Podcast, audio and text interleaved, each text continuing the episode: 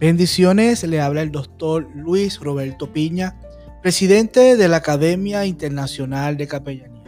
Y esto es Hablemos de Liderazgo, un tiempo de capacitación de la Escuela de Liderazgo de Alto Impacto.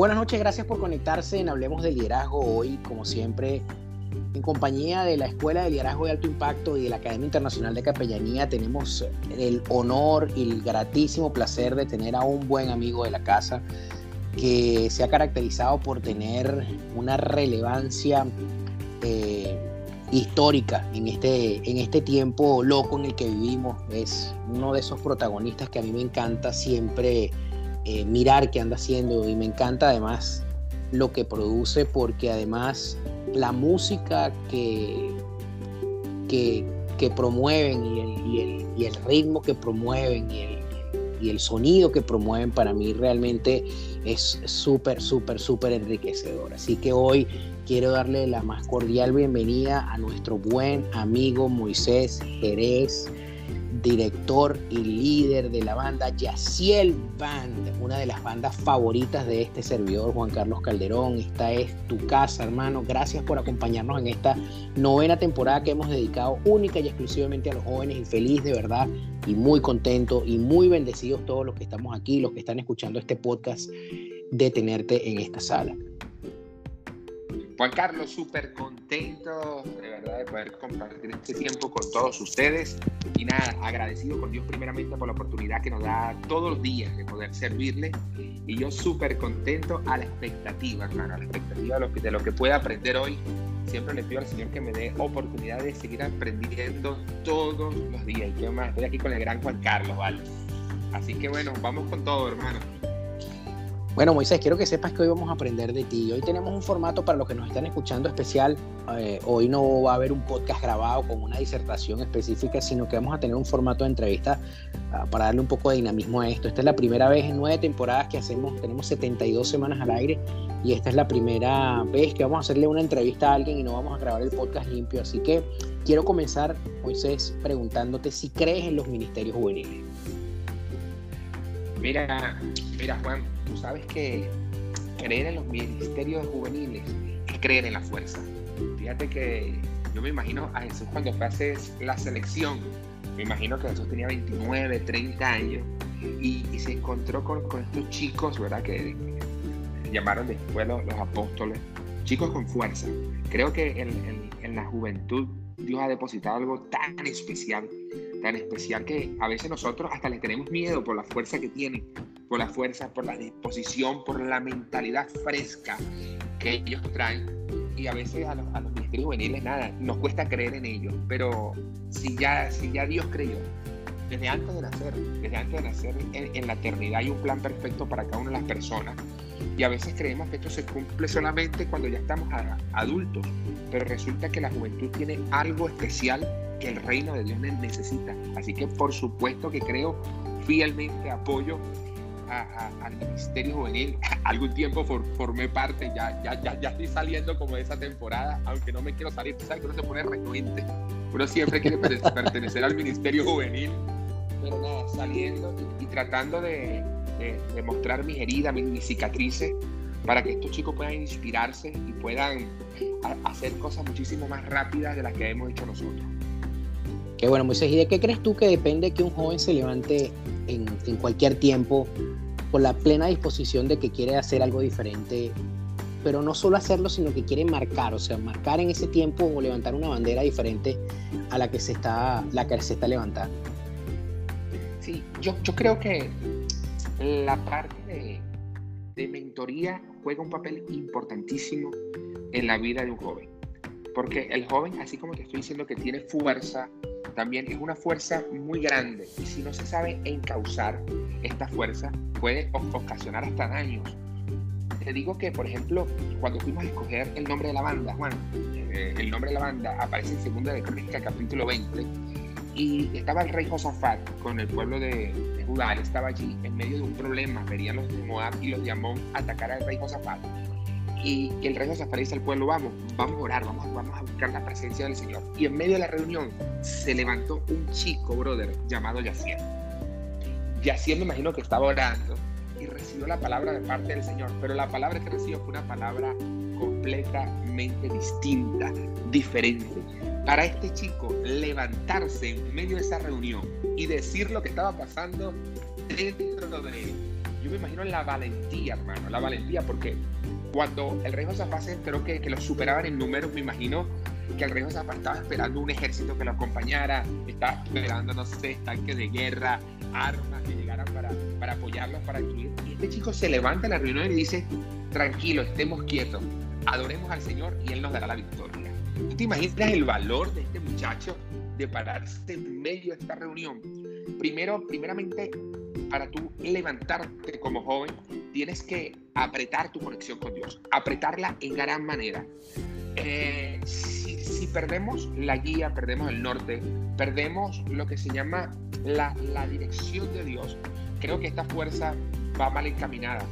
Pero cuando tú estás conectado con Dios, Dios, Dios comienza a usar a, jóvenes para hacer cosas extraordinarias. En la Biblia, brother, hay muchas historias, pero muchísimas historias donde Dios selecciona a joven. Yo me imagino que hasta un joven, hasta piensa menos los resultados.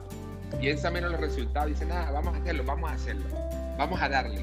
O sea, el, el, el, el creer de un joven es muchísimo más fuerte que el de uno. Uno de repente uno saca muchas cuentas. No, pero es que no me va a dar, si me va a dar. No, pero es que si me mojo me enfermo un joven dice, no, pero si me mojo me divierto, si un mojo puedo, si me mojo puedo mojar al compañero.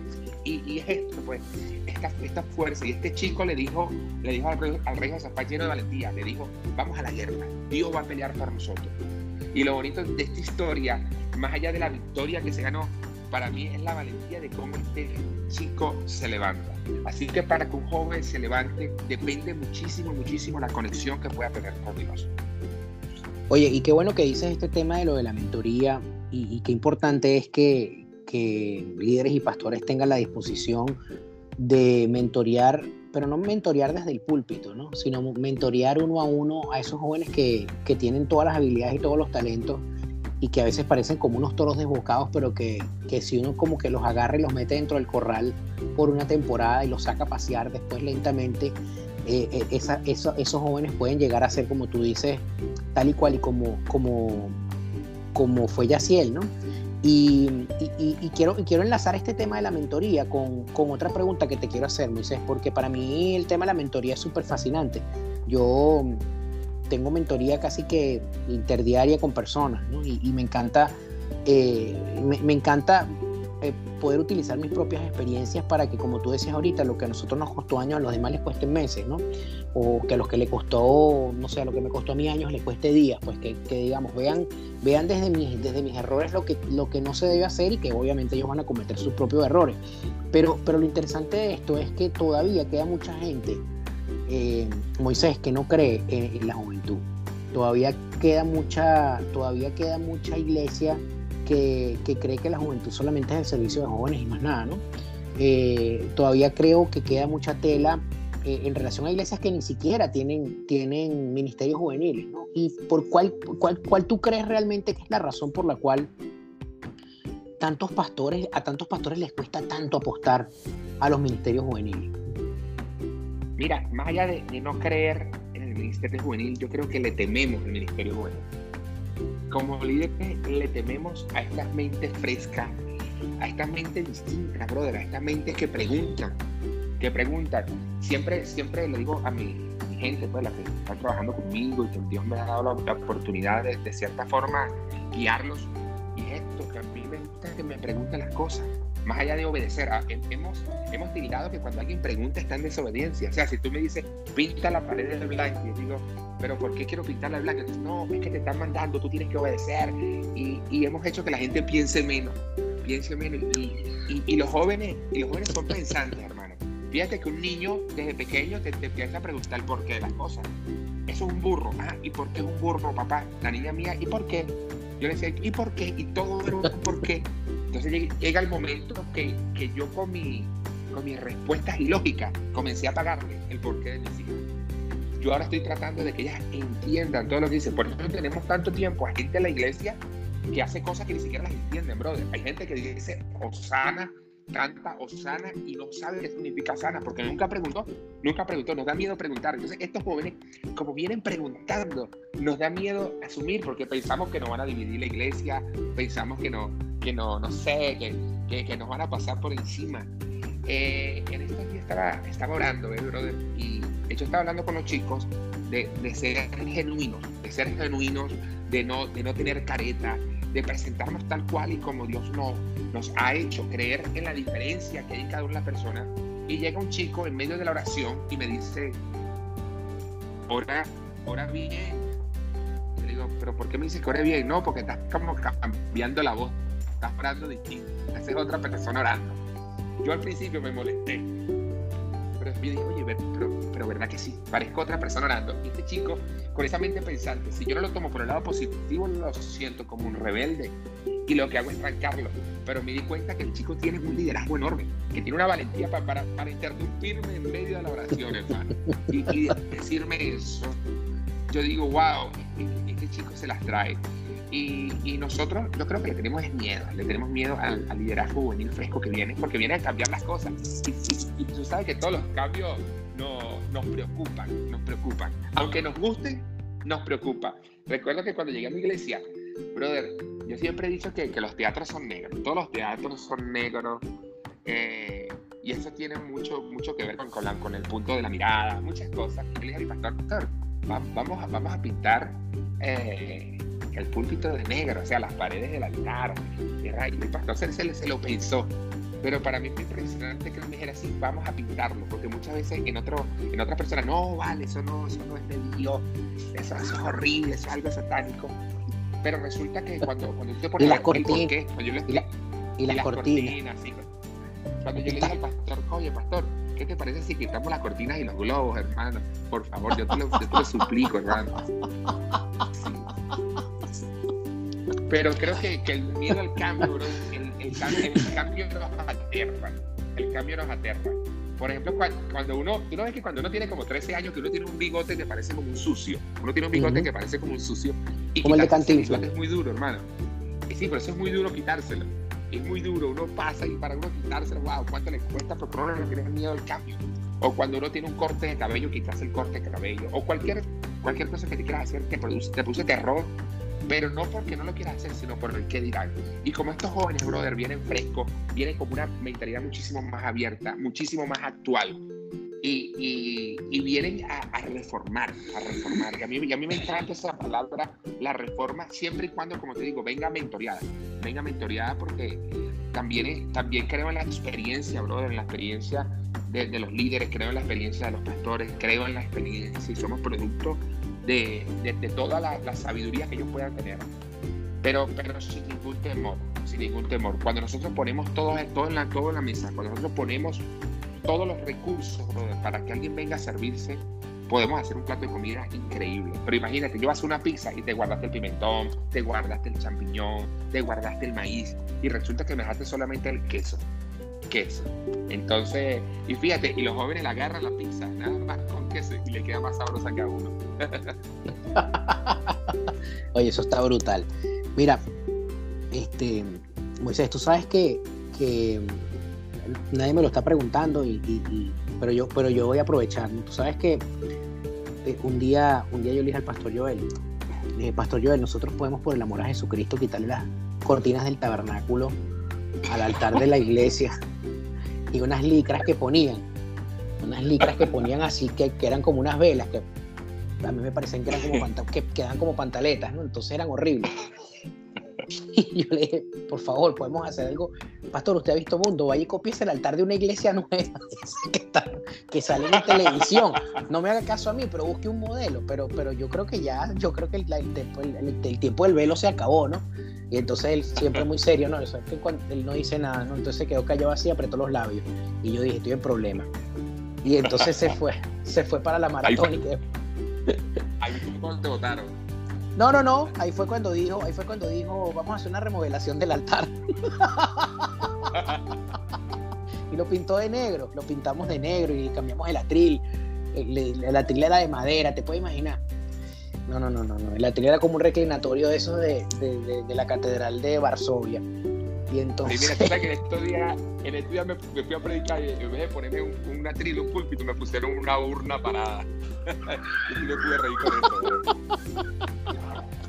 Bueno, le nosotros... a la gente que me daba miedo, me daba miedo predicar de frente.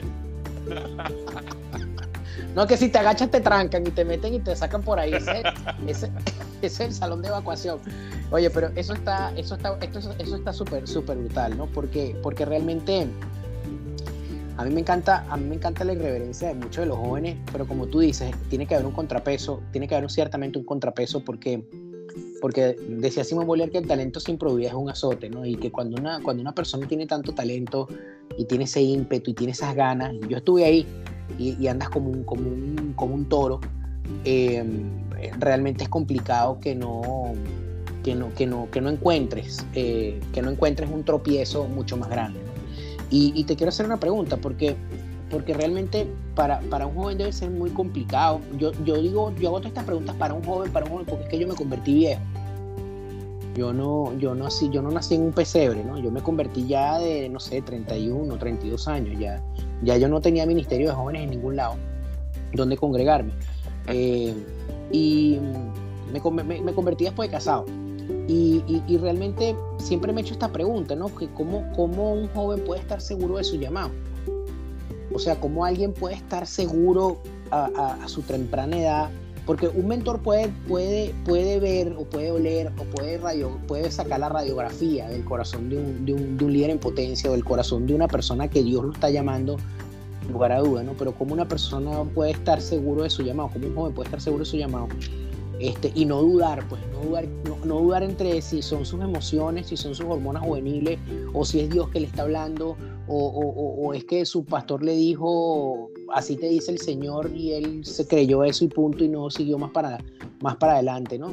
Eh, yo soy de la teoría que Dios puede mandar a un hombre de Dios a que te diga así te dice el Señor, pero, pero eso es simplemente confirmación de algo que el Señor ya te habló. O sea, Dios depositó algo en tu corazón y manda a alguien a que te diga en medio de una duda, te puede decir, mira, así te dice el Señor y tú obtienes una respuesta.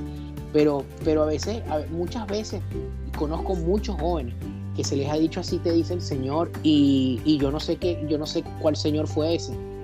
No sé si fue el Señor de...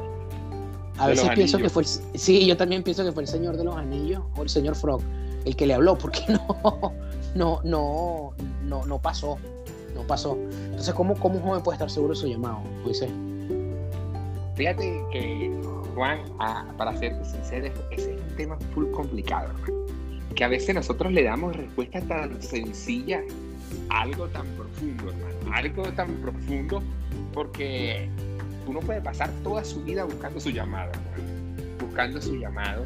Uno, uno a veces cree que no, yo tengo el llamado para, para pastorear, por ejemplo, pero resulta que pastoreaste 10 años y no te fue bien. Y eso no quiere decir que no haya sido tu llamado. Creo que el llamado va muy ligado a la pasión, a, lo que, está dentro de ti. Fíjate que la Biblia dice que desde antes de nacer ya Dios colocó cosas en nosotros. Ya Dios colocó eh, eh, talentos, dones, colocó sueños, colocó muchísimas cosas dentro de nosotros. Yo no creo que Dios, imagínate, haciendo a alguien le haya puesto solamente nariz, boca eh, todas las partes del cuerpo y lo mande para la calle. Vaya, hijo, vaya, vaya para allá. Ajá, ¿qué va a hacer? Dele, dele para allá, hijo, dele para allá y vea bien, resuelva su vida. Creo que Dios hace las cosas perfectas, creo que Dios hace las cosas increíbles. Y hay muchas cosas que están dentro de nosotros que la misma, el mismo sistema nos ha hecho rechazarla. Fíjate que yo antes decía una frase que ya no la digo más. Eh, yo decía, deja de vivir tus sueños para que comiences a vivir los sueños de Dios en tu vida. Pero ¿cómo sabes tú que estos sueños que están dentro de ti ya no vienen desde antes de nacer? Lo que pasa es que como son poco convencionales, y quiero pararme un ratito aquí con lo, con lo de poco convencional, porque creemos que, que, el llamado es solamente para, para, para, cosas que estamos acostumbrados a ver. Cuando, cuando sabemos que, que estamos necesitando de un ejército de multiformas, hermano lo, que tiene Juan Carlos es algo muy distinto a lo que tiene Gustavo, es algo muy distinto a lo que tengo yo. Y vamos a ir a sectores distintos y a gente distinta. ¿Tú sabes qué sería lo malo? que todo el mundo comenzara a hacer lo que yo estoy haciendo, o que yo comenzara a hacer lo que Juan Carlos está haciendo. Yo creo que nos, volvemos, nos volvemos tan poco efectivos. Entonces, ¿qué pasa? Si tú andas buscando tu llamado y pasas toda tu vida buscando tu llamado, creo que cuando tú abres un poquito los oídos y comienzas a escuchar tu corazón, hermano, comienzas a escuchar lo que late dentro de ti, vas a caminar. Mira, muchas veces a mí, brother, me han preguntado, Muy, ¿tú estás seguro? Dios te habló. Pero muy, ¿estás seguro? Y digo, chango, es que no sé, loco, no sé si Dios me habló, no sé si estoy seguro, no sé si son mis emociones, hermano. Pero yo prefiero, yo prefiero hacerlo que después decir por qué no lo hice. Y yo le digo a los muchachos, yo no sé, brother, pero es que es algo que está dentro de mí que dice, no, vamos a hacerlo, vamos a darle, vamos a darle. Porque alguien me puede decir, Moy, tú tienes 15 años con Yaciel, 17 años con la banda, y no se han hecho famosos como debería ser famoso. Pero es que mi meta no es ser famoso, Juan Carlos. Mi meta es disfrutarme la música, cerrar un estudio, tocar, eh, ir para las iglesias, romper los púlpitos. No, me no, pero, romper los ataúdes. Pero, disfrutar, sí, romper los ataúdes y tal. Pero, pero es, que, es, que, es que yo me he disfrutado el tiempo. Yo me he disfrutado el tiempo, pero si yo encierro mi llamado con un objetivo, imagínate, entonces la gente puede decir, no, tú te equivocaste llamado, hermano, porque a mí me ven hablando bien, me ven predicando, ¿y qué me dicen, Juan Carlos? Tu llamado es pastoral. usted es un pastor. Gloria a Dios. Y puede ser que sí, porque sí es mi pasión. Sí es mi, a mí me encanta pastorear. Pero también digo, pero, pero no pastorear de la forma convencional como lo vienen haciendo. Eh, eh, hoy, le preguntaba a un pastor, le dije, mira, ¿hasta cuándo vas a pastorear? Y se me quedó mirando así como que, ¿cómo, que hasta cuándo? Bueno, sí, ¿hasta cuándo? o te vas a jubilar antes, 15 años, o vas a envejecer pastoreando. No, hasta que Cristo me rapte. Y dije, o sea, tú vas a montar una dictadura en esa iglesia, echándole broma, echándole broma, ojo, ojo con lo que estoy diciendo. Yo le decía, oh, erro, vas a montar una dictadura. Y él me decía, pero ¿por qué dices eso? Dice, no, porque a mí me gustaría pastorear 15 años y de repente retirarme, retirarme, no sé, para pa Hawái, no sé, hacer otra cosa, o de repente eh, haciendo comedia a los 60 años, me gustaría a los 60 años empezar a hacer comedia, otro tipo de cosas. Pero creo que cuando tú, cuando algo te apasiona, hermano, cuando algo te apasiona, tú tienes que hacerlo. Tú tienes que hacerlo. Los jóvenes tienen que revisar sus cualidades. Revisar primero su pasión, revisar sus cualidades y estar en sitios donde se sientan bien, hermano, donde se sientan bien. Siempre a mis amigos les digo, pero, pero te sientes bien allí, pero o sea, tú eres feliz, hermano, porque no quiero ver gente infeliz, no quiero ver gente pastoreando. Y, oye, cuando yo vaya a pastorear algún día, yo quiero ser feliz pastoreando. Yo voy a, mira, yo voy a saber, yo, yo ya sé, mira, yo ya sé ahorita que me voy a encontrar con problemas. Yo ya sé que, que, que va a venir gente que me va a traicionar, yo eso lo sé, pero digo, tengo que aprender a vivir feliz el sonidista de, mi banda, el antes, un sonidista que yo tenía, el antes era muy, muy amargado, muy amargado. Llegamos a una iglesia y el sonido estaba malo y se ponía bravo. Hasta que yo lo agarré un día y le dije, mira, hijo, te voy a hacer una pregunta. ¿Cuántos sonidos malos crees que te vas a encontrar de aquí en adelante? Yo te voy a decir, más o menos unos, 5 mil. O sea, tú te, vas a amargar 5 mil veces. Ahora dime, si tú te amargas, hermano, ese sonido se arregla. No, echas a perder todo. Entonces, nada, diviértete, brother. Divierte. Y haz que tu llamado no se convierta en una carga. O, o haz que tu asignación no se convierta en un problema. Y los problemas, hazlo parte Así que cuando, cuando, cuando estos chicos vienen y me dicen, Moy, lo del llamado, yo digo, nada, revisa, tu, revisa tus cualidades, revisa tu pasión y enfréntate. Enfréntate. Es preferible decir, Juan Carlos, es preferible decir, y esto lo digo a título personal, pero como que por aquí no era el camino. A que te pases toda tu vida pensando qué camino vas a tomar. Ah, o que, o que te pases toda la vida frente al camino, que es lo peor. Frente al camino, porque a veces ni siquiera, si ni siquiera estás esperando, o sea, el camino está ahí delante de ti, tú ni siquiera te traes a tres pasitos para ver si por lo menos te, te, si por lo menos el piso tiene piedra, pues. es correcto, entonces nada, si, si, a ti te gusta la gente, bueno, ya, tú, sabes por dónde vas encaminado. Pero si a ti te gustan los negocios, ya sabes por dónde vas encaminado. Oye, yo, yo cuando te conocí, Juan Carlos, yo, yo, yo dije, nada, este brother es inteligente. Eso fue lo que yo dije. ¿Te acuerdas que nos conocimos en la radio, en, un programa? Yo me acuerdo, yo me acuerdo de esa vez en la radio de coche. Sí. Y, yo, cuando, yo cuando te escuché entrevistándome, yo, yo, no, yo no sabía que tú escribías libros, no sabía nada, nada. Pero cuando me entrevistaste, oye, este, este hombre se ve inteligente y no, sé si me engañaste o no, pero sí, ¿sabes? sí, sí. sí te engañé. nada, nada, es, es que uno se sienta en la clase. Pero, yo, yo, te invito a ti desarrollarte en lo que te gusta, en lo que te gusta, que a veces nos trae problemas, claro que nos trae problemas, pero te invito a desarrollarte en lo que te gusta, en el área que te gusta. Y, y, tenemos, que, tenemos que hacerlo, que tenemos que hacerlo. Yo prefiero, yo prefiero equivocarme por hacerlo que equivocarme por no hacerlo. Así que vamos con todo. Vamos con yo, todo. yo, yo prefiero. No, no, digo, eso es muy personal, eso es muy personal. No, no, pero es que, mira. Si tú, si tú quieres hablar que Gabriel que venga a confirmarte tu llamado, espéralo, hermano. Espéralo, porque sí puede bajar. Sí puede bajar. Ay, sí puede bajar, pero, pero, O a lo mejor subes tú antes a encontrarte con él. Sí. Yo. bueno, Mira, tú sabes. Puede traer un púlpito.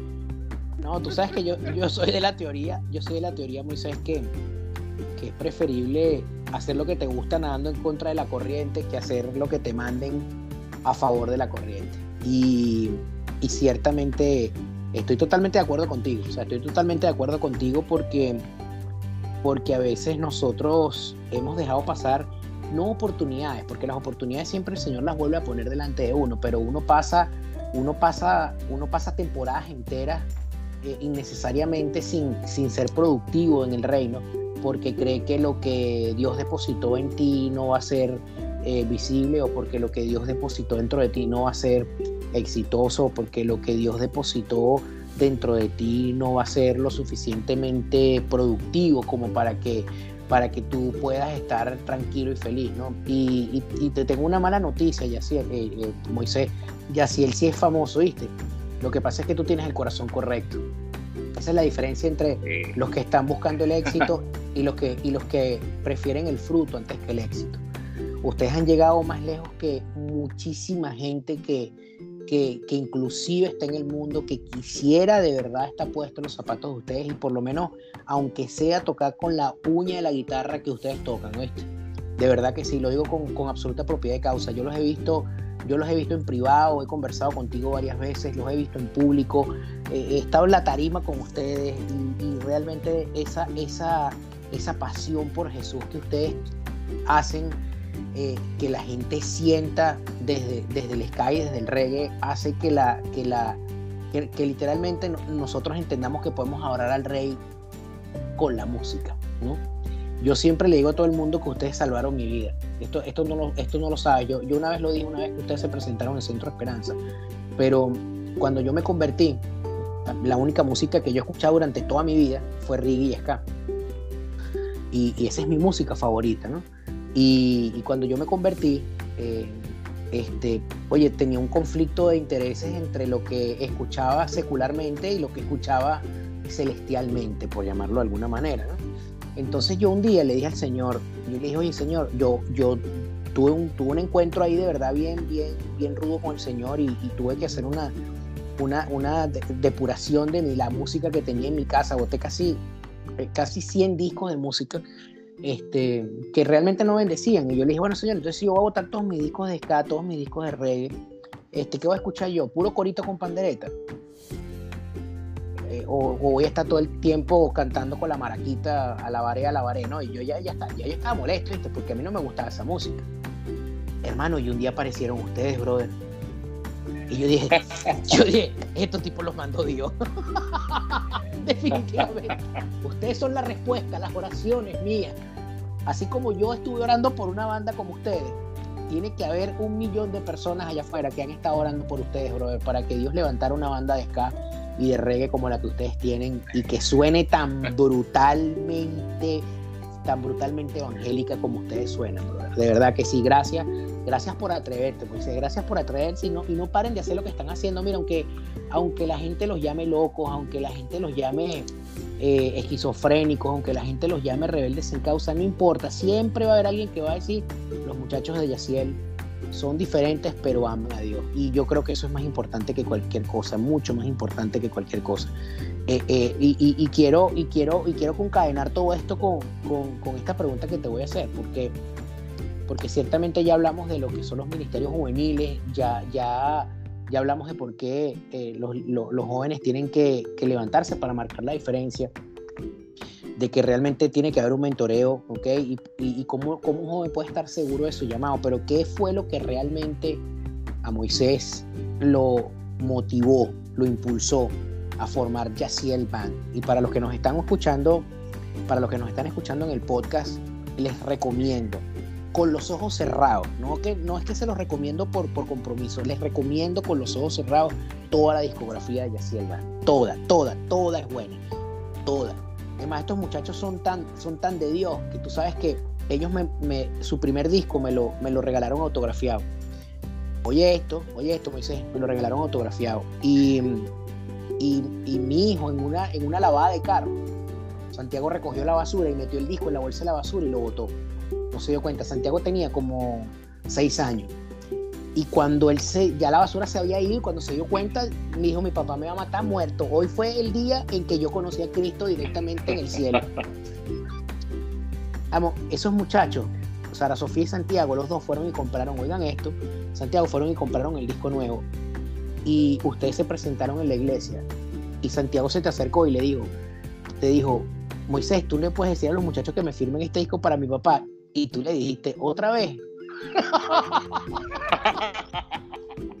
y Santiago se puso pálido y dijo, por favor, fírmamelo otra vez. Y te lo firmaron, me lo, me lo, volvieron a firmar. Así que tengo el disco, tengo el disco de Yaciel Band. Ahí lo tengo, lo tengo autografiado por todos los muchachos de la banda. Y para mí, de verdad, cada vez que yo los pongo a ustedes, eh, es, es, para mí un, un, gozo sublime. ¿Qué te inspiró a formar? ¿Qué te inspiró a, a, a, a crear Yaciel Band? Bueno, te cuento, te cuento, Juan Carlos, que Yaciel Band en sí yo no la formé. Te cuento la historia un poquito, voy a contar la historia un poquito. Hace 17 años, era una mañana, una mañana hermosa, el sol radiante, y, y yo vi a los chicos tocando en un teatro. Chamo, cuando yo los veo, yo vengo regresando al Evangelio, venía cargado de pasión. Yo tocaba antes secularmente con una banda muy importante, de la cual no hablo nunca. Y, y llego a la iglesia, llego a la iglesia con, con, con, sueños, cargado de, de, mucha, mucha adrenalina, brother. Y cuando vi la banda, me gustó la banda. Entonces resulta que las dos semanas, el, el baterista que se llama Gianfranco me, me dice, muy, yo lo conocía desde hace tiempo, porque como yo soy hijo de pastor, de mi niña yo lo conocía a él. Y me dice, Moy, ¿tú sabes tocar bajo? Yo en, el, en, la agrupación donde estaba, yo aprendí a tocar todos los instrumentos. Le digo, sí, vale, claro, vamos. Claro, yo ahí le doy. Y me invitó para la banda, hermano. La banda que yo le había dicho sentado en el teatro, señor, yo quiero, yo quiero una, una banda una banda seria. Pero resulta que cuando llego, me dan todas las canciones. Primero, cuando llego, llegaron tardísimo, bro. El ensayo a las 3 y se aparecieron como las 4 y media. Y yo venía de una cultura de trabajo rígida. Entonces yo digo, wow, que una guará que fuera de orden son. Pero. Son evangélicos, bro, no son fuera de orden. Sí.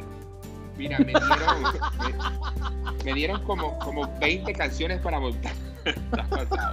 me dieron como 20 canciones para montar. Y resulta que ninguna de las canciones que tocaban eran de ellos. Eran canciones de Rojo, de Marcos Witt, pero como yo tenía tanto tiempo desconectado del Evangelio, yo no sabía. Cuando yo me entero de eso, me dio un dolor muy grande. Entonces yo, bueno, como era mi primer día, me fui, saqué las canciones, pero resulta que ellos querían que yo las copiara, que yo copiara el bajo como había que copiarlo, igualito, o sea, que no tocara yo, sino que tocara él. Mm. Y yo les dije, coño muchachos, tenemos dos opciones. O ustedes se quedan haciendo versiones, o creemos que el Señor nos ha dado algo auténtico. Si ustedes quieren, comenzamos a escribir canciones en un disco. Ajá, pero ¿cómo se hace? Yo las escribo. Y al próximo ensayo llegué con mi primera canción escrita para ellos. Yo ya había escrito antes. Y nada, montamos la primera canción, la segunda canción. Pero ellos tocaban pop, hermano. Ellos, ellos tocaban como los terrícolas. no, no, mentira, es broma. Es broma, es broma, es broma. Pero sí tocaban pop y yo venía haciendo reggae y ska. Brother, el primer disco de Yaciel, yo lo hice para ellos. El, nosotros tenemos cinco discos. El primer disco yo lo hice para ellos. Yo lo hice para ellos, el disco pop, más o menos. Está lindo, está lindo, está lindo. Mi mamá me lo devolvió. Tuve que darle la plata no a mi mamá. Pero, está lindo. En el segundo disco, hermano, le metí dos canciones que eran un poquito raritas, un poquito raritas, un escasito así, pero bien, no sé cómo decirte, bien Cristian Castro, de, esos reggae que no parecen reggae, ska que parecen ska. Algo así. Hasta que en el tercer disco, hermano, yo, le, yo les hablé. Yo ya venía ya ellos como liderizándolo, aunque había su líder dentro de la banda, pero yo ya venía ya con una mente fresca y distinta. Hasta que le dije, no, hermano, vamos a tocar reggae hermano. Esto es lo que. Y ellos les encantaba, pero les daba miedo tocarlo. Les daba miedo, brother, tocarlo horriblemente porque era una propuesta distinta. Imagínate, estoy hablando de 15 años, hermano. De 15 años no, no había nadie. Hace 15 años el más rudo era, no sé, brother, no, no, había nadie, nadie rudo. Era funky, funky.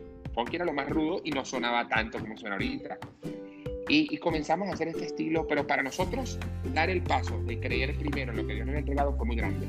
Fue muy grande porque teníamos una desconfianza, porque lamentablemente, hermano, así uno no lo quiere aceptar, pero uno le importa mucho lo que diga la gente y lo que piensa la gente. Y eso te frena a ser, te frena a, tu mostrarte, a tu mostrarte realmente como eres. A, a, mí me daba miedo, brother, contar chistes predicando cuando yo estaba predicando, se me ocurrían esos chistes tan buenos que me salen contando, pero me, me daba como, como temor pues, por el que dirán. Y, así era a nivel musical. Hasta que nosotros somos una banda que no pasó de la noche a la mañana. Somos una banda que el tiempo nos ha ido formando y preparando. Si tú me preguntas, Moy, ¿la banda consolidada cuánto tiempo tiene? 10 años. Porque 7 años fueron de proceso nosotros tratando de encontrar quiénes eran. Quiénes eran quiénes eran. Yo no quería ser un Marcos Witt, aunque admiro profundamente a Marcos Witt. Yo no quería ser un Alex Campos, aunque me gusta el campo. Yo, yo dije, Señor, ¿qué es lo que tú nos has entregado? Y en esa búsqueda, brother, en esa búsqueda, nos tardamos como siete años. Me recuerdo un día que un pastor que tocaba con nosotros, que se llama Welshi Montiel, él me dijo, Moy, ¿por qué tú vendes tu mensaje? Yo le decía, ¿cómo es eso, Wilson? ¿Por qué tú me dices eso? Porque cuando vas a una iglesia te asusta y comienza a cantar canciones de otro. Y de último cantas dos tuyas para que le bien a la gente. Qué bueno que le estás cayendo bien a la gente y no cayéndole bien a Dios. Brother, eso a mí me voló los y dije, nada, vamos a darle. Y, y desde allí comenzó, comenzamos a creer, a creer en nosotros. Y bueno, ahorita lo bonito que he escuchado así que, por ejemplo, en este escuché un grupo que alguien me dijo, ay, es una banda que, que, toca como Yaciel. No, vamos a hacerlo al estilo Yaciel. Imagínate, al estilo, yo, yo no sé qué estilo será, pues, estilo desordenado, me imagino. Pero, ya, ya, ya, ya, hemos marcado algo, ya hemos marcado algo y la gente sabe, tú escuchas nuestra música y ya tú sabes en qué día que es Yaciel, que somos nosotros, que ya hay algo particular. Y desde ese momento fue que decidimos es que no, no sé ni cuándo decidimos hacerla. O sea, ha, sido como un camión que nos ha ido llevando, pero nosotros estamos montados duro agarrados, hermano. Es cuando tú te agarras de un caballo que tú no sabes por dónde va el caballo, pero tú estás agarrado ahí para no soltarte. Y, así ha sido y así el BAM. Ha sido un aprendizaje. Nosotros nos dijimos, no, no, vamos, vamos. Es que no teníamos ni siquiera un norte, Juan Carlos. Teníamos un corazón dispuesto.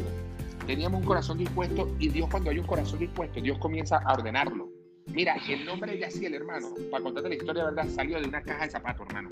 ¿Sabes lo que hicieron los muchachos? Yo no estaba. Agarraron un poco de nombre, lo metieron en una caja de zapatos, metieron la... salió de un juego de azar, metieron las manos en la caja de zapatos y sacaron el nombre. Así fue. Así fue. Pero en nuestros errores, brother, el nombre de Yaciel es un nombre increíble. cuando hay corazones dispuestos, brother, hasta las cosas que uno hace medio, medio desbaratadas, hacer cosas extraordinarias. Él estaba predicando, Juan Carlos, y hablaba sobre el arca de Noé. ¿Cómo quedaría ese arca, hermano? Si el Titanic se hundió, ¿cómo quedaría esa arca? Tú nunca has hecho una maqueta y de que tú la maqueta le pones el poste y el poste queda todo quebrado, que el poste queda así como, como de medio lado. A ver ¿cómo, cómo quedaría el arca. ¿Dónde probaron el arca, hermano? ¿Por qué no se le metió, por qué no se le metió el agua al arca? No se hundió el Titanic, tú no sabes que el Titanic se hundió. Tú no, tú no viste cómo lloró Leonardo DiCaprio, hermano y como Rose, pobrecita, hermano, cosita da, se hundió el Titanic y el arca no se. Lo que pasa es que Dios necesita nuestros garabatos, hermano, para comenzar a mostrar su gloria. El arca eh, no, es, no le quedó perfecta, pero la puso en manos del Dios perfecto. Entonces yo creo que cuando tú entregas tu cosa apasionada, Dios comienza en tus errores, hermano, en tus fallas, comienza a, a, mostrar su gloria y a mostrar su poder. La Biblia dice, dame tu debilidad dame, dame lo que no sabes hacer, dámelo, pero dámelo a mí, dámelo a mí, dame, ah, dame tus defectos, dámelos a mí, porque yo te necesito para comenzar a mostrar mi gloria. Así, así y así el hermano. Nosotros somos producto de misericordia, de gracia y del poder de Dios. Pues si fuera por mí, hermano, no, ni te cuento, Juan Carlos, me, me, me del podcast, me sacas del podcast, te quedas, te, quedas, te quedas aquí solamente con San Gustavo, porque conmigo me eliminan. y todavía todavía cantando canciones de Marco Witt. Ojo, Y- ojo. y yo todavía- Marco, fan de Marco, no, no hablemos de Marco. Oye, yo lo conocí en persona, un tipazo. Mira, y, y sabes que, oye, entonces, sí, menos mal que Dios escuchó mis oraciones, porque si no todavía estarían dando tumbo ustedes, ¿vale? Gracias a Dios. Gracias a Dios. Las mías y las de siete mil más que están orándole al Señor escondido, Dios mío, por favor, queremos oír rey, queremos oír rey. Y ustedes aparecieron, oye, gracias Señor, gracias por ustedes, muchachos. Mira, ¿cuál ha sido, cuál ha sido para ustedes, cuál ha sido para ustedes el momento, la- digamos, el momento épico al que ustedes se han enfrentado? ¿Sabes? Cuando tú dices, bueno, tenemos que ir, tenemos que ir para esta cumbre. Nos toca, no sabemos cómo se entra, no sabemos con qué nos vamos, con qué nos vamos a encontrar, pero tenemos este, este desafío épico y la mano de Dios fue literal, literal, literalmente lo que ustedes dijeron, Dios mío, esto es imposible que haya pasado. Cuéntame una, porque Mira. sé que tiene 100 mil. Es lo que te iba a decir, ese, ese- ese es mi diario vivir, hermano. Ese, ese es mi vida normal. Eso, me pasó la semana pasada. La semana pasada me pasó. Pero eh, he aprendido a lidiar con eso. En, el campo cristiano, he aprendido a que nosotros lamentablemente juzgamos por lo que vemos. Eh, a- a- así digamos que no, que lo que tú quieras, pero sí. Pero lamentablemente no- nuestra mirada no está acostumbrada a la mirada de Jesús. Imagínate, Jesús estaba tan, tan, tan, tan atrevido, hermano, que llegó una vez a, a- una ciudad y ¿sabe dónde fue? Para el cementerio, hermano. Se fue para el cementerio. Imagínate, imagínate que tú vengas, que tú llegues a pasear a Miami, y tú llegas a Miami y ya, mira, ¿para dónde quieres ir? Oye, yo quiero ir para el cementerio.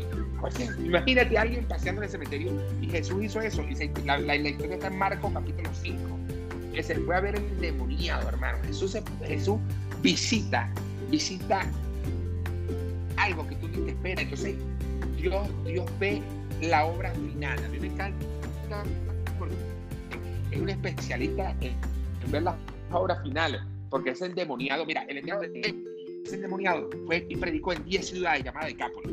Y todos, todos quedaron impresionados. Imagínate, pero nadie habla del, del predicador, hablan siempre del endemoniado, pero yo del predicador no lo he escuchado hablar nadie hasta los momentos. El predicador de Decápolis. ¿Tú has escuchado una predica? No, yo no la he escuchado, solamente la mía que se llama así. Esa la saqué yo. Ajá. Pero, pero re- resulta, hermano, pero acontece y resulta que Dios le encanta ver la obra terminada. Pero nosotros vemos y juzgamos a las primeras, a las primeras, hermano. Imagínate cuánta gente ha cometido errores con nosotros, pero errores, Juan Carlos, errores así que después vienen y dicen, oye, oye, Moy, perdóname, perdóname. Y ya muchos amigos ahora cuando dicen, mira, no, ah, una pregunta, ¿tú los conoces? Entonces no hables de ellos.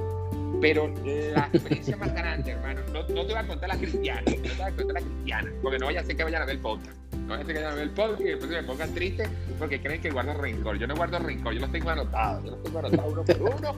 Y... pero, pero hermano, ¿sabes? Ora por ellos, lo tienes anotado, lo- tienes anotado para orar por ellos. para que Dios los reviente de bendiciones, hermano, y los llene de su gloria, pero que los llene bien lleno. no, es broma, es broma, es broma, es broma. Pero cuando tocamos en el Hard Rock, Juan Carlos, en el Hard Rock Café fue una experiencia, hermano. Recuerdo que entramos en la competencia del Viva Rock Latino y yo me voy el primer día, me voy con Peter, con el guitarrista, me voy para, para el Hard Rock Café. Hermano, cuando yo he visto ese poco gente rockeando con cerveza, con grosería, y, los, si los cantantes decían más groserías, más los aplaudían. Y yo decía, "A ver, ¿Cuál, gros- cuál, cuál grosería cristiana puedo decir yo? Vale, si no me...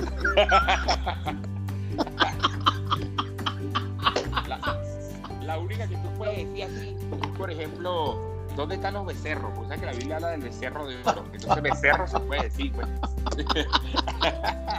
no, es broma, hermano. No, no me vayan a borrar esto del podcast. Esto me lo dejan. No, no, no, no. que yo no. el que- aquí nadie, el que edita soy yo, así que dale para adelante. bueno, mira. Y, y nada, para mí fue rudo. Y yo llegué al ensayo, brother. Al siguiente día digo, no, chamo, eso va a estar complicado. ¿Qué vamos a hacer? ¿Qué vamos a tocar? Entonces, se me ocurrió la brillante idea. Dije, bueno, vamos, vamos a comenzar con dos canciones disimuladas, que no hablen con del evangelio tan, tan frente. Chamo, y me puse a revisar mis canciones y ninguna, hermano. Yo soy demasiado evangélico. Todas mis canciones son muy frontales. Y yo le dije, no, bueno, vamos, vamos para adelante. Y cuando llego a la Rock Café, un buen amigo me dice, Moy, eh, me gusta la banda, son muy buenos, pero esto no es un culto, tú no puedes predicar. Y le dije, bueno, pero puedo hablar. No, habla, pero no prediques. ah, ah, ok, bueno, no sé cómo es eso, pero no sé a qué te refieres, pero voy a, voy a hacerlo. Y arrancamos, y, para, para resultado final, hermano, un resultado inesperado, muy impresionante, ve al Hard Café gritando, Cristo vive, Cristo vive. La gente con la cerveza en la mano, Cristo vive. La, las chicas montadas en las barras. Y creo que ahí rompí un paradigma, porque alguien me dijo una vez que a mí me iban a rechazar por presentar un mensaje de amor. Imagínate lo loco. Me dijeron, no, a, ti te van a rechazar por ser evangélico. Y, bro, hasta el momento hemos tocado en cientos de lugares comerciales no cristianos y nadie nos ha rechazado. Fíjate, cuando ganamos los premios Pepsi y, nos bajamos, lo que nos decía la gente que, chamo, ustedes son evangélicos. qué impresionante. Yo también, yo iba a la iglesia antes, pero no creo, de verdad ustedes son. Sí, pero no parecen, bueno, pero sí somos. No, pero es que ustedes no actúan como cristianos. No es que nosotros no actuamos, nosotros somos. Yo no necesito hacer un papel de cristiano. Yo soy cristiano, hermano. Y, y esas experiencias han marcado nuestra vida porque he visto que todo el mundo necesita el mensaje de amor. Y, y con Yaciel hemos, hemos tenido que pararnos firmes. Y ahora esa persona que dijo que no predicara me lleva a los sitios a tocar. Me dice, Moy, predica, predica. Moy, predica, predica. Va, vale, cállate quieto, hermano. Eso, eso, no trae mensaje. Lo que trae fueron puras sí, partituras.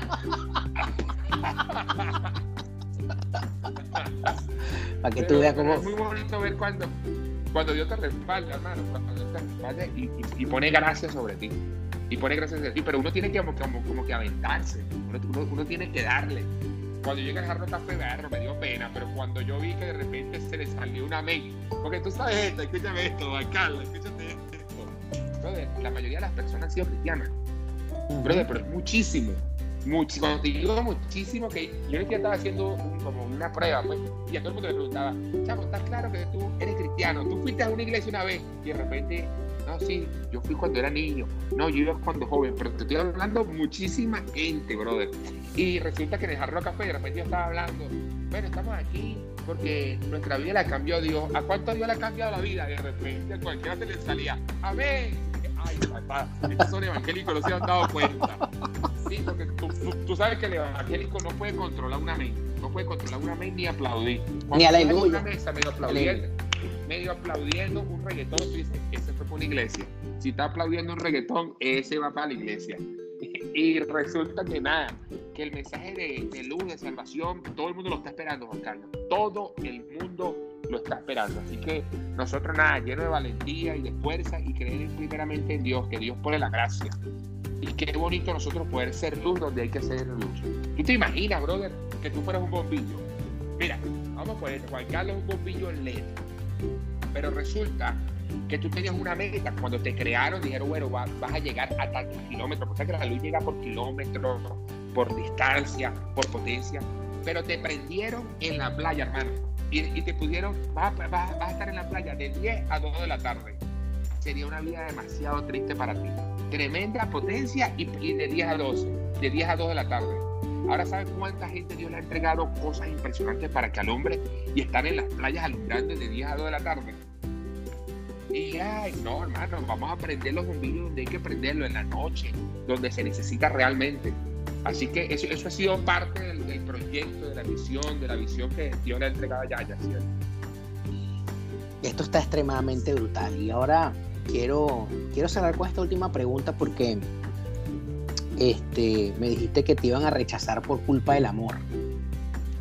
Y bueno, a Jesús lo crucificaron por el amor, pero no, pero no precisamente por el amor que, que le tenían los que lo crucificaron, sino porque era necesario que lo crucificaran porque nos amaban.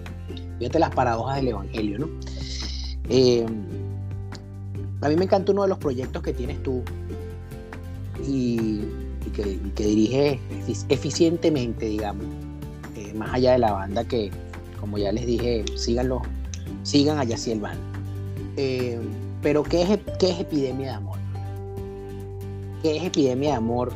Y quiero que cierres con, con, con qué es epidemia de amor para que los que escuchan el podcast, eh, que ya saben quién es Moisés, que ya saben qué hace Moisés, que ya saben lo que es Yaciel, que ya saben lo que los premios, bueno, solamente para que lo dejes aquí, eh, que quede, que quede, que quede en acta, como dicen los abogados. ¿Cuántos premios Pepsi Music se ha ganado Yaciel Band? Sí, bueno, nos hemos ganado tres, tres, tres premios Pepsi consecutivos, hermano. Y este año estamos nominados a dos categorías, como Artista del Año y como Disco del Año. Y bueno, con las expectativas a full. Mira, Epidemia de Amor es, otra excusa, Juan Carlos. Es otra excusa que, que, hemos, que Dios ha puesto en nuestros corazones para, para hablar de Él. Para hablar de, su amor, ya, ya sin tantas palabras, sino hablar a través de nuestras acciones y de nuestros actos. Tú sabes que mi niña menor, Natalia, se nos enferma hace cuatro años y bueno, pasamos un, tiempo complicado porque bueno, yo, yo, yo, yo, tenía mi estabilidad con mi seguro y resulta que el seguro se me acabó en tres días. En ese tiempo entró la devaluación, fue un problema y se me acaba el seguro. Y yo dije, nada, voy a vender la casa, vendo los carros, vendo un riñón, vendo, vendo un ojo, algo vendo yo pero Dios me consiguió algo allí, algo muy del Señor, y me fui al hospital. Aunque yo en el hospital estaba como palanqueado, ¿verdad? Porque me consiguió unas amigas y estaba muy bien en el hospital. Pero pude ver muchísima necesidad. Yo estaba metido con, lo de mi hija, pero una noche me pongo a pensar, Señor, ¿por qué estoy aquí? Y lo que hice fue levantar la mirada un poquito, un poquito nada más, levantarlo un poquito, o sea, quitar el problema, lo miré un poquito y comencé a ver la necesidad de la gente tan sencilla, Juan.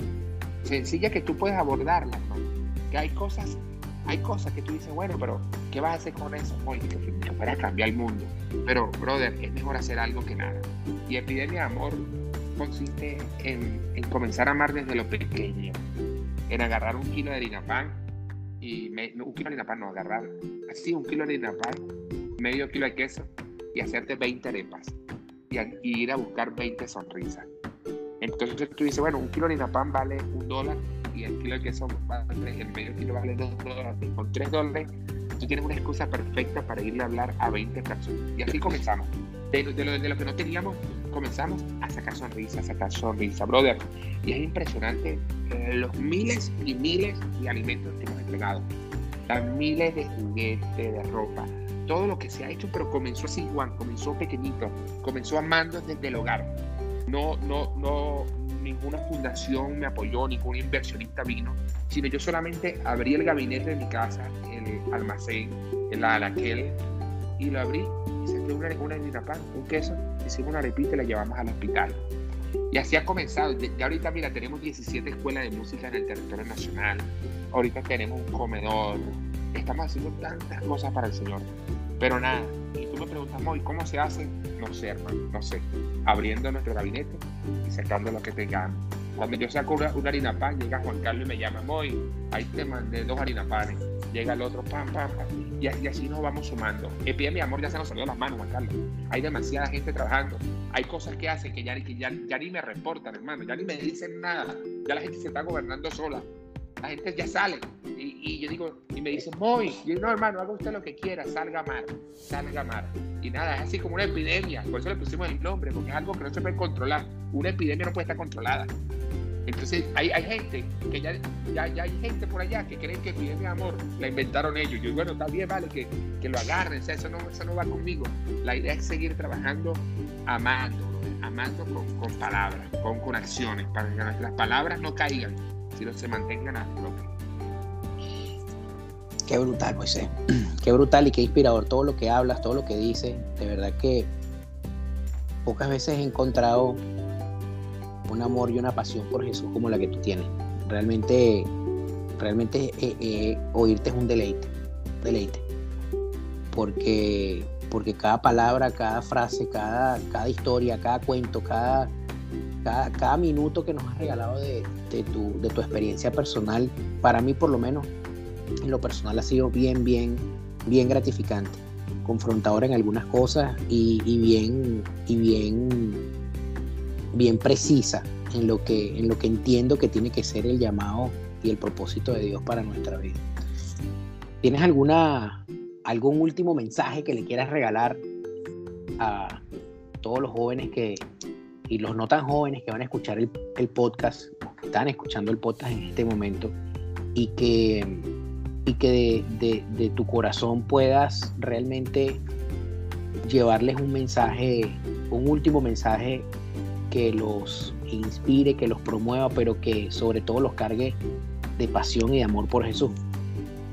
Mira, eh, dejen de sacar cuentas, atrévanse a hacer las cosas, sueñen, sueñen, sueñen. No, no seamos tan perfeccionistas las cosas. Le entreguemos el 100% de nosotros, pero que, no sea un 100% presionado. Disfruten el Evangelio, disfruten la vida, sueñen como niños, hermano. Un niño no, no saca cuenta, un niño cree, un niño, un niño confía en lo que tiene su padre. Nosotros tenemos que seguir caminando como hijos de Dios, como hijos de Dios, pensando, brother, que Él se encarga de nuestras cosas cuando nosotros le obedecemos y le servimos es tiempo ya de, arriesgarnos un poco y si nos caemos nada, nos reímos y si no nos salió, también nos reímos. Pero atrevernos a hacer las cosas, atrevernos, que no, que no pase el tiempo y, digamos, ver, ¿por qué no lo hice? No háganlo.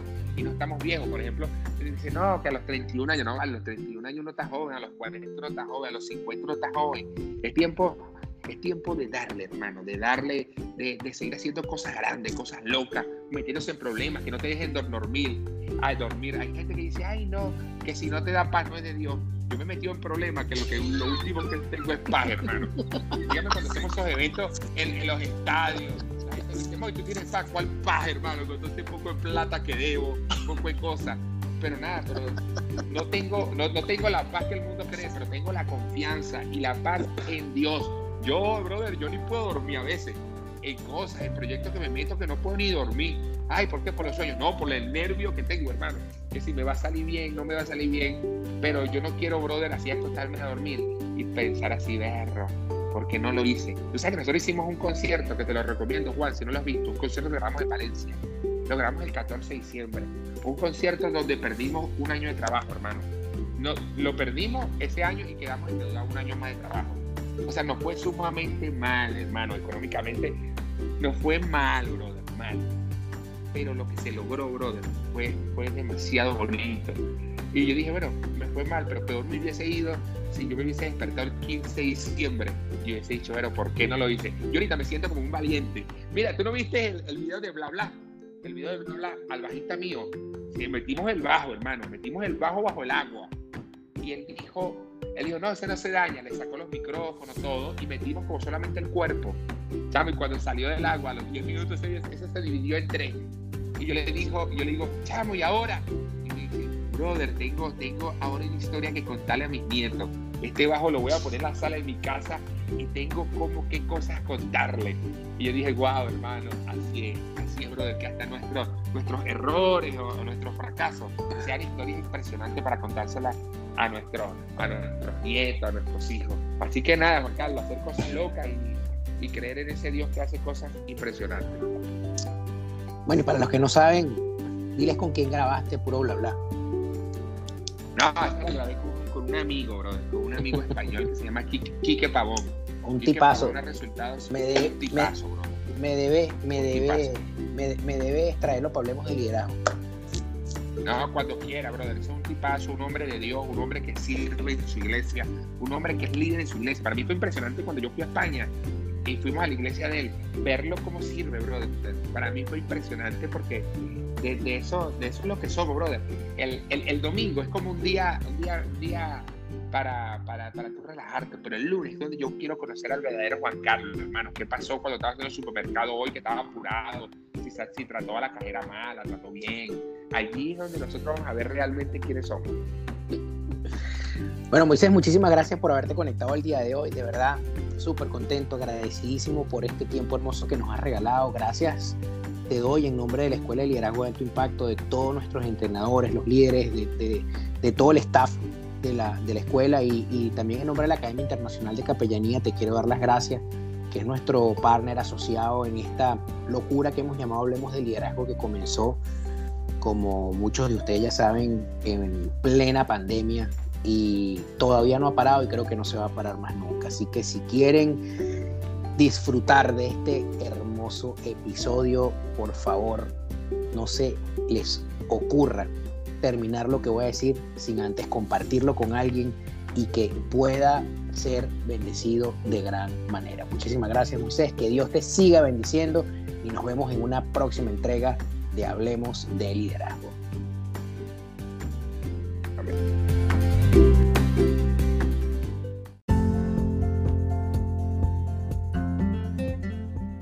La Academia Internacional de Capellanía está comprometida en el desarrollo y la capacitación de líderes ministeriales para que puedan ser efectivos en la función que Dios ha puesto en sus manos. Así que mantente conectado a este tiempo de capacitación. Hablemos de liderazgo y conéctate a nuestras redes sociales. Bendiciones.